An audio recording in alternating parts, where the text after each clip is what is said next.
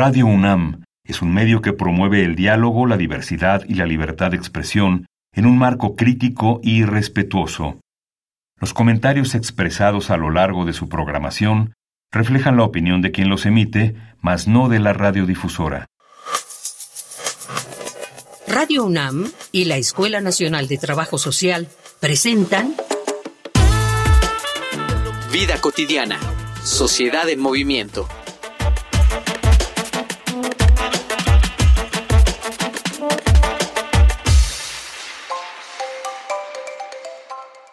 Todos tienen más dinero, viajan más, comen en mejores lugares, tienen más cosas, hablan mejor, se ven mejor. Esta impresión es clásica en el mundo de las redes sociales. Los usuarios de redes sociales aprovechan estas plataformas para compartir los mejores momentos de sus vidas. Y aunque esto podría crear un ambiente agradable y alegre, en muchos casos genera todo lo contrario, Muchas personas miran a sus pantallas con la impresión de que todos tienen una vida mejor que la suya. Esto ha resultado particularmente dañino para la salud mental de los jóvenes, quienes de por sí ya enfrentan una difícil etapa de despertar intelectual, para encima tener que lidiar con la sensación de que el mundo espera mucho de ellos. Si a esto sumamos la infodemia, los creadores de contenido que desean sacar provecho de su ingenuidad y las opiniones extremistas que abundan en las redes, es evidente la urgencia de tratar el tema. No se trata de prohibir el uso de redes sociales, sino de entender sus implicaciones. Por ello, en esta emisión de Vida Cotidiana, Sociedad en Movimiento, hablaremos sobre cómo afectan las redes sociales la salud mental de los jóvenes, con la doctora Angélica Juárez Loya, profesora e investigadora de la Facultad de Psicología de la UNAM.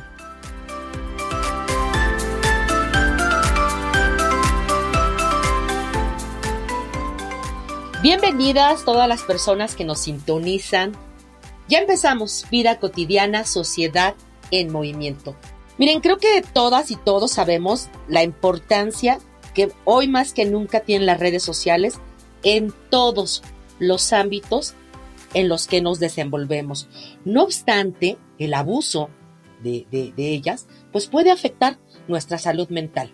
Hoy vamos a platicar principalmente cómo ha afectado este abuso de las redes sociales en las y los jóvenes.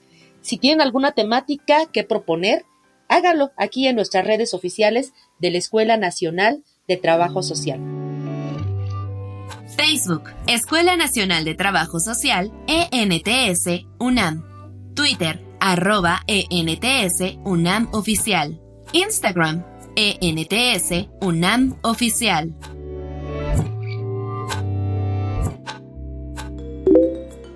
Nos estamos enlazando en cabina virtual con la doctora Angélica Juárez, nuestra invitada. Doctora, muy bonita tarde. Hola, buenas tardes. Gracias por la invitación. Al contrario, gracias por compartir con nosotros a propósito del Día Internacional de la Salud Mental. Vamos a platicar, doctora, desde tu experiencia, ¿cómo, cómo identificas el panorama de la salud mental de las y los jóvenes, sobre todo este, pensando en la pospandemia, por así decirlo? Sí, pues eh, es un momento bien interesante respecto a este tema con, nuestra población juvenil. En general han pasado eh, pues muchas cosas, ¿no? Con, esto de la salud mental. Por ejemplo, recuerdo mucho durante la pandemia que se, que se hizo muy visible eh, pues la necesidad, por ejemplo, de atención. Hubo reportes importantes, sobre todo, por ejemplo, de ansiedad, de depresión, eh, debidas sobre todo a la ansiedad de contagiarse por COVID, los duelos y, todas estas situaciones que en ese momento pues nos atañían y nos aquejaban como población en general. Pero bueno, ahorita volviendo, digamos, a las actividades, aunque no hemos terminado de superar esta pandemia, pero que ya los jóvenes han tenido que volverse a exponer, ¿verdad?, a sus actividades más o menos cotidianas, hay bastantes eh, reportes y solicitudes de atención de ansiedad precisamente para este regreso. Eh, en la Facultad de Psicología estamos recibiendo pues una buena cantidad de casos eh, que pues por el tema de volver eh, no, no querían, no podían, este, mucho ataque de pánico, por ejemplo, que ya iré platicando si, si gustan un poquito más a detalle. Y al mismo tiempo una especie de cansancio, hartazgo por pues la falta también ¿no? de convivencia. Leíamos también algunos eh, reportes y noticias de pues como esta dificultad de volver a socializar y la incapacidad de hacerlo de manera presencial. Esto se, se reportó mucho en el bachillerato, pero también a nivel de la universidad. Eso es algo que eh, notamos quienes estamos dando pues cátedras ¿no? En estos espacios. Si hablamos de el uso de las tecnologías de la información y la comunicación para la enseñanza, podríamos hacer un listado interminable de todas sus ventajas. Y lo vimos justamente en estos más de dos años que muchos apostamos a una educación en línea.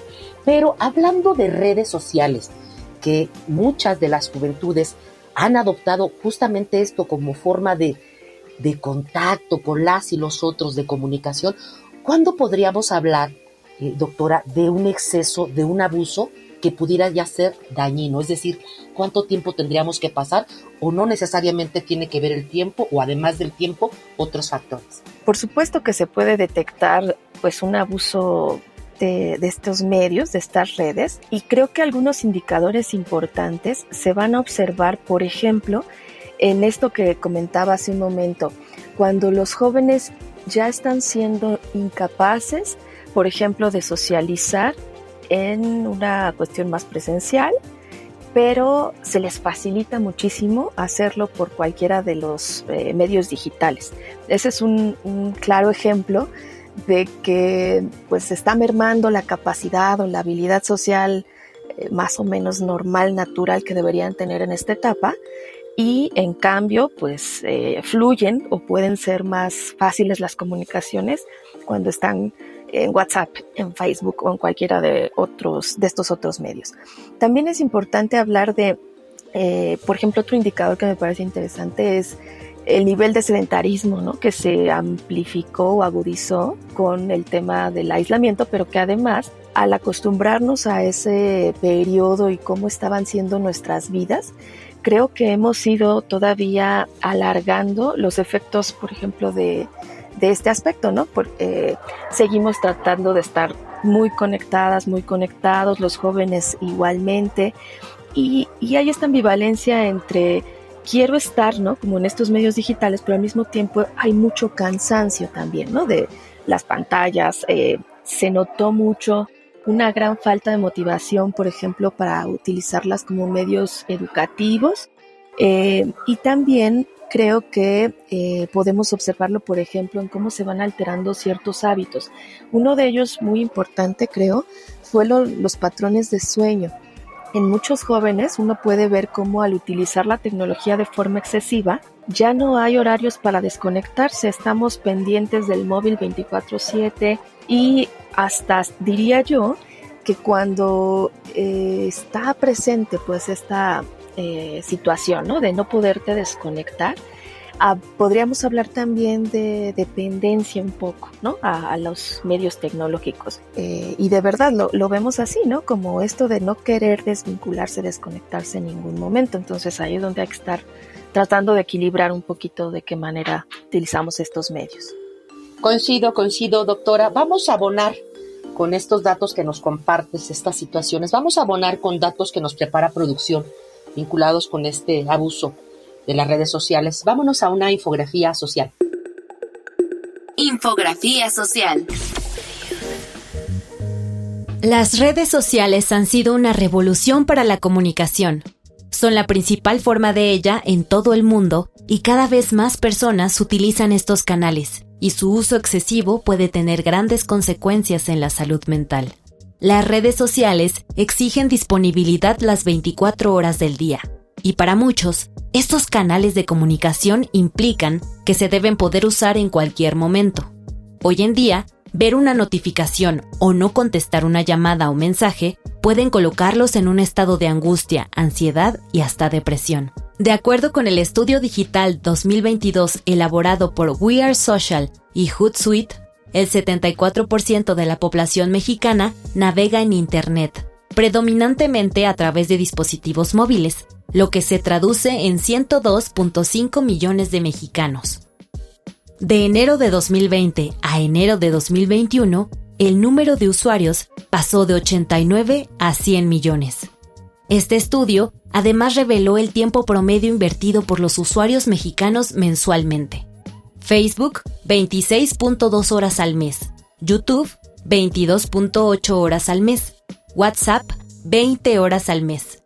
TikTok, 23.4 horas. E Instagram, 6.7 horas mensualmente. Según el informe, las razones para utilizar redes sociales son, en un 62.8%, mantenerse en contacto con amigos y familiares, 47.1% busca leer nuevas historias, 45% busca descubrir contenidos, 44.7% quiere ocupar el tiempo libre y 34.5% las usan para buscar productos para comprar. Por otro lado, los usuarios de Internet entre 16 y 64 años mantienen un promedio de uso de las redes sociales de 3 horas y 20 minutos por día. Por su desarrollo, los adolescentes resultan mayormente afectados. El uso desmedido de las redes sociales podría estar vinculado a síntomas de depresión o a baja autoestima, debido a las personalidades que siguen y la tendencia de querer parecerse a ellos, así como el efecto ante la espera de reacciones y comentarios a las publicaciones que suben a estas plataformas. Doctora, fíjate que yo tengo una pregunta aquí personal, me voy a salir de, digamos, de línea que me están dando, pero cuando ustedes atienden algunos casos que tú lo comentabas, ¿no? De ansiedad, de, eh, pánico, de depresión, que puede ir desde lo más sencillo hasta lo más complicado, las y los jóvenes se dan cuenta, perciben que esto está vinculado con este uso excesivo de la tecnología, de estas redes, o no son capaces de visibilizar estas afectaciones? Bueno, hay que hablar también cuando hablamos de estos casos que a veces son varios los factores que pueden estar generando pues estos problemas. Eh, es muy difícil atribuirle exclusivamente a las tecnologías y a las redes eh, pues el malestar psicológico. En, en, realidad cuando hacemos un trabajo pues clínico con estos jóvenes eh, tratamos de, ver el caso desde una perspectiva más global. Hay factores que sí pueden estar relacionados a lo mejor, eh, pues sí, por supuesto con los hábitos. hablo aquí, por ejemplo, del uso excesivo de redes, ahí se podrían incluir. Pero también hay que decir que lamentablemente las problemáticas en salud mental pues no pueden explicarse casi de manera exclusiva con esto, ¿no? Hay problemas en la familia, eh, la economía a veces impacta, por ejemplo, en cómo está viviendo una comunidad, un, grupo familiar en específico, pues las diferentes situaciones. Y entonces, eh, pues bueno, como que se van acumulando distintos aspectos para que un joven llegue muy probablemente a este nivel de malestar y luego pida ayuda. Entonces, bueno, eh, si bien nosotros lo vemos como un factor, pues también importante, ¿no? Que puede dar respuesta y explicación a lo que le pasa en cuanto a salud, digamos, a, los jóvenes, bueno, pues también habría que reconocer que puede haber otras cosas influyendo. Con lo que nos compartes, nos queda muy claro esta, este mensaje. No hay, no hay una relación causa-efecto única, ¿no? Cuando se habla de salud mental eh, pero de alguna manera esto que tú nos señalas, el, las pocas capacidades que van desarrollando las y los jóvenes, pues, eh, pues va teniendo repercusiones en sus, en sus recursos para afrontar, como tú lo decías, alguna vicisitud eh, pues familiar, económica o de cualquier otra, otra índole. Doctora Angélica, vamos a escuchar las voces de jóvenes qué opinan sobre una pregunta clave que se hizo en el programa, ¿qué tanto influyen las redes sociales en su vida cotidiana? Vámonos a Voces en Movimiento. Voces en Movimiento. Hola, buenas tardes. Mi nombre es Leticia. Tengo 18 años. Soy estudiante de artes visuales en la universidad. En realidad sí considero que las redes sociales forman parte de mi vida porque definitivamente ya son parte de mi rutina. Antes de hacer otras cosas en la mañana, antes de desayunar o así, pues sí suelo revisar algunas redes sociales, igual en el transporte y pues más que nada cuando regreso a mi casa ya es como lo que hago todo el tiempo, es como lo que hago para relajarme incluso antes de hacer tarea, entonces sí siento que se han vuelto parte de mi rutina y de mi vida cotidiana. Últimamente siento que las publicaciones me afectan más positivamente que negativamente porque procuro no consumir como contenido que me afecte y cuando veo algo así pues trato de no verlo o de no pensar en eso. Por ejemplo en TikTok los comentarios luego son malos o negativos pues tratas como de no hacer mucho caso y siento que si hay como de redes sociales a redes sociales, entonces por ejemplo en Instagram siento que últimamente he visto más publicaciones positivas, digamos, o lo que comparten tus amigos en sus historias, o así te hacen sentir bien. Mi nombre es Fernando, tengo 14 años.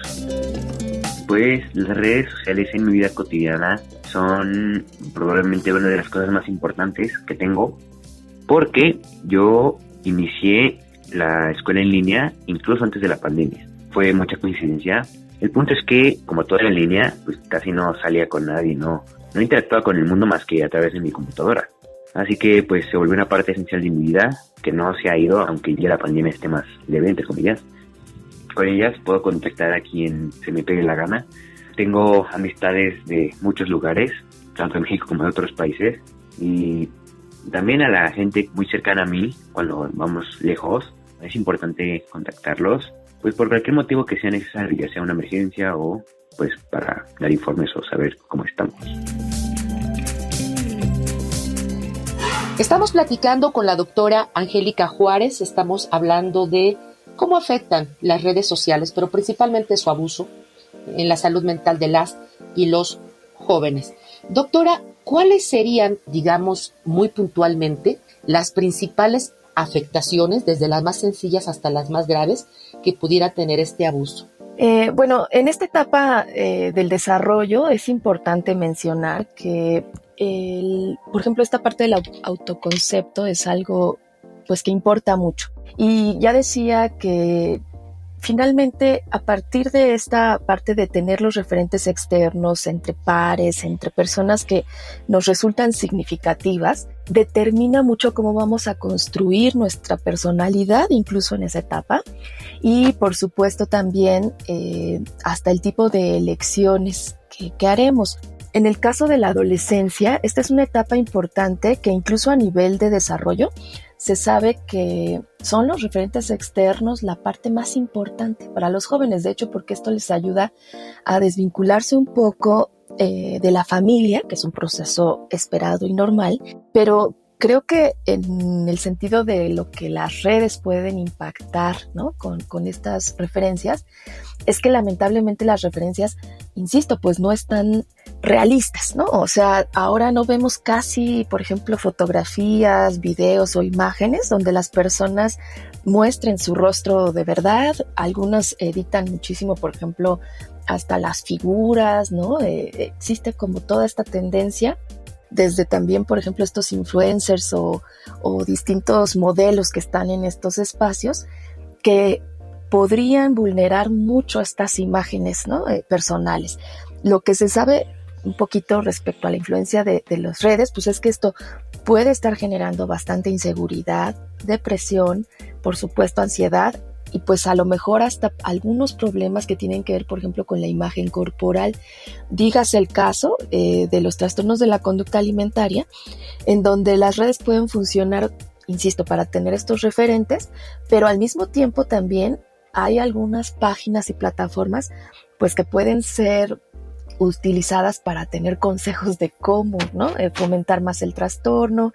Si hablamos, por ejemplo, del riesgo eh, pues de suicidio, se sabe también que hay eh, páginas y plataformas donde se pasan pues alternativas, tips, consejos, ¿no? Que tienen que ver con cómo hacerlo, cómo te sientes, por qué encontrar apoyo o más bien buscando, ¿no? Que, que, hay otros pares que a lo mejor lo han estado planeando, pensando, etcétera. Entonces, un poco pensando desde esta perspectiva, hay una eh, influencia importante de, los medios que que alteran, ¿no? Realmente las capacidades, las habilidades, las decisiones, perdón, que toman nuestras jóvenes y jóvenes eh, hombres, justamente porque pues están utilizando de esta manera los medios. También los medios pueden tener un uso distinto, ¿no? En realidad muy proactivo, pues si lo pensamos, durante la pandemia nos salvaron porque eran espacios donde se podía brindar atención psicológica, bueno, la misma educación, ya lo mencionabas también Ángeles, y, y pueden tener también como grupos y como influencias eh, pues para el bienestar y para la salud, ¿no? Entonces, un poco lo que creo como adultos, como profesionales nos debe ocupar es eh, tratar de fomentar más bien los espacios que son proactivos y muy posiblemente pues estar más al pendiente de estos espacios que pueden ser más bien negativos y que alteran ¿no? el bienestar de los jóvenes. Doctora, ¿a quién le corresponde esta, esta observación que tú nos hacías, ¿no? De tratar de, buscar otros espacios, de observar estas prácticas. Y te lo comento porque normalmente, no quiere decir que sea una, una, generalidad, pero normalmente los padres de familia, las madres o los tutores, cuando hacen esta observación, sobre todo con población adolescente o jóvenes, viene como, como el choque generacional, ¿no? La no aceptación.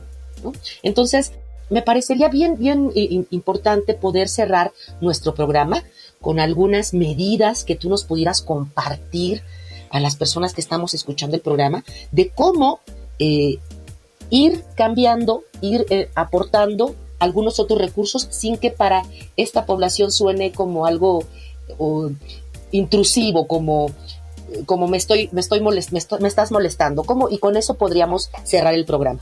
Sí, claro que sí. Pues mire, yo, yo comparto la idea de algunos profesionales que trabajan con niñeces y bueno, con, con jóvenes, que la verdad la responsabilidad puede ser de todos y y un poco es la influencia de las escuelas, la influencia de la familia y los padres, de los pares y bueno, de los mismos niños, niñas, ¿no? Adolescentes o los profesionales de la salud, ¿no? Que atendemos a estas poblaciones. En efecto, hay una, bueno, esta idea de que las redes pueden ser negativas, malas, Tampoco es algo que yo recomendaría reproducir en los padres o en las familias, puesto que en efecto solo nos contrapone o nos pone en conflicto pues con, con las, pues los hijos y, y su uso ¿no? de, de estos espacios. Yo considero que una parte importante de, del papel de los adultos en este uso de las redes, pues es la detección, por ejemplo, de malestar y de problemáticas. Que si, por ejemplo, yo noto que mi hijo, mi hija está muy irritable, sobre todo porque se separa de sus dispositivos, ¿no? Ese podría ser un indicador. Pues a lo mejor es un momento de hablar sobre el tema y de poder encontrar una solución sin que necesariamente represente castigo, porque esto es lo que, insisto, nos contrapone y más bien se vuelve, pues hay una lucha, ¿no? Que no, no necesariamente termina en una solución para todos. Entonces, si yo encuentro o observo que mi joven, mi, mi hijo se encuentra desmotivado en exceso o ha cambiado incluso algunas formas en las que se comportaba previamente y lo veo que tiene en relación con, pues con el uso de la tecnología, ahí también puede ser una llamadita de atención. Si yo noto, por ejemplo, que se preocupa de manera excesiva por temas o aspectos que ve constantemente en las redes y que aparentemente no corresponden incluso con su edad o con la etapa del desarrollo en la que se encuentra, este es otro indicador. Si nuestros más pequeños, ¿no? O sea, los niños eh, están sintiendo terror, miedo, angustia, porque un adulto supervise las comunicaciones que tiene en estos medios, eh, podría ser un indicador también de, pues, de riesgo ahí. También las redes pueden servir pues para la inseguridad para exponer a los niños, por ejemplo, pues a violencia, eh, se ha sabido, ¿no? Casos un poco a lo mejor no tan frecuentes, pero pues hasta que secuestren a algún pequeño, una pequeña. Entonces, son cosas que creo que tenemos eh, que vigilar, ¿no? Eh, si de pronto también vemos una alteración importante en sus patrones de descanso, de alimentación solo por el uso de las tecnologías, otro punto para llamar nuestra atención. Y sabiendo un poquito que, eh, bueno, pues estos son algunos indicadores, ¿qué podemos hacer después, no? Y, y creo que aquí Insisto, la comunicación con ellos va a ser un aspecto crucial y yo recomendaría que esas formas de comunicación pues sean proactivas, respetuosas también, no importa que sean menores de edad, eh, creo que siempre se puede tener un diálogo que evite el castigo de preferencia, porque si queremos castigar estos aspectos, termina siendo, como dicen las abuelas, lo prohibido es lo deseado, ¿no? Y entonces termina siendo una lucha en, en lugar de ser algo que beneficie pues a ambas partes. Eh, por ejemplo, también se me ocurre que podría haber estrategias como acostumbrar a tener horarios a los, a los hijos, a los niños, o desde etapas tempranas, que incluso se lleven hacia la juventud, ¿no? Donde hay un horario específico para el uso de estas tecnologías. Recordemos que podemos dejar, ¿no? Y, a lo mejor hasta poner el ejemplo, dejar de lado durante, por ejemplo, la noche eh, nuestros teléfonos, nuestros dispositivos, tratar de ampliar eh, las actividades y conversar sobre otros eh, temas también con ellos, por ejemplo, e incluso ya en una parte un poquito más, cuando vemos riesgos, pues conocer a la policía cibernética. La policía cibernética pues es una institución eh, que apoya a las familias, a la comunidad, a detectar, por ejemplo, problemas como el robo de la identidad, el sexting, eh, el famoso ciberbullying, que sería la violencia entre pares por medio de las redes, o el cibergrooming que le llaman, que es el acoso de una persona adulta eh, haciéndose pasar por un menor de edad hacia un menor, ¿no? Y, entonces estas son como algunas estrategias importantes que los adultos alrededor de los, pues sí, de esta situación deberíamos conocer. De hecho, yo traigo el teléfono de la policía cibernética, este, si gustan también lo doy. Es el 55 52 42 5100 y pues atienden distintas situaciones, eh, tanto para menores de edad como hasta incluso las etapas de más adultas, ¿no? Como, como ha pasado algunos casos donde adultos mayores los estafan o este tipo de, de aspectos. Doctora Angélica Juárez, muchísimas gracias por haber compartido con nosotros. Nos quedamos con estos recursos que nos recomiendas, ¿no? El hacernos responsables todas y todos el desarrollar otras habilidades.